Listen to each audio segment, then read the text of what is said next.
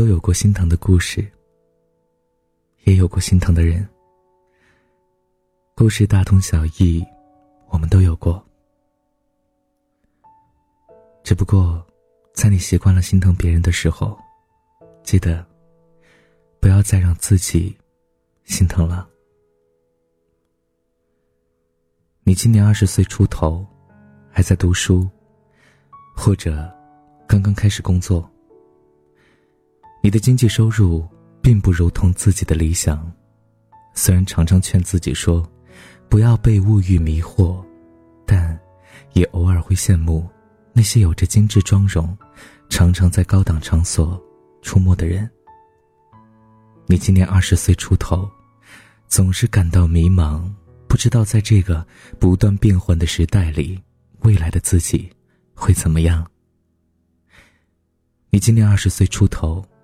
感到孤独，你没有喜欢的人。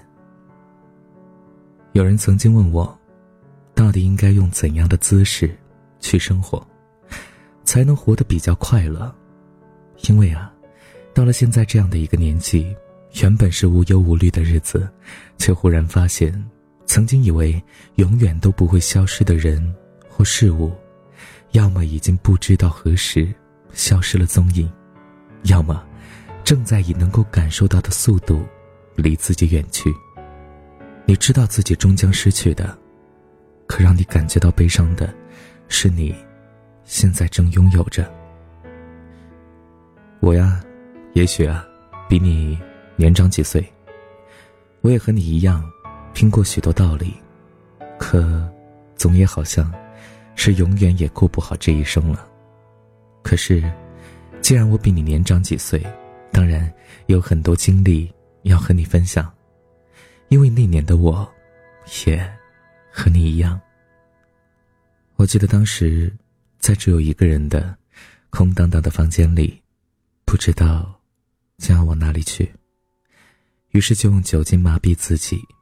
有时候会去街上走走，明媚的天气，涌动的人潮，却又在看到那些。结伴快乐或者忙碌的人之后，忍不住的自惭形秽。我想在哪里坐上一坐，可我也知道，无论我是在哪里，都是坐不久的。我总是渴望着自己能属于哪个地方，却又隐隐觉得，或者自己是不属于这个世界的。我对待自己并不友好，我自暴自弃过。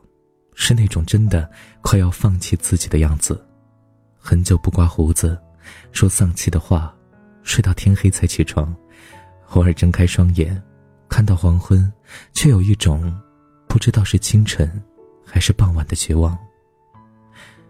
我知道的这些，你或多或少也都经历过，只是啊，也许稍微还有些不同的情况。我从那些日子里走出来了，过上了热爱运动、常常阅读和书写、远离尼古丁和纠结的日子。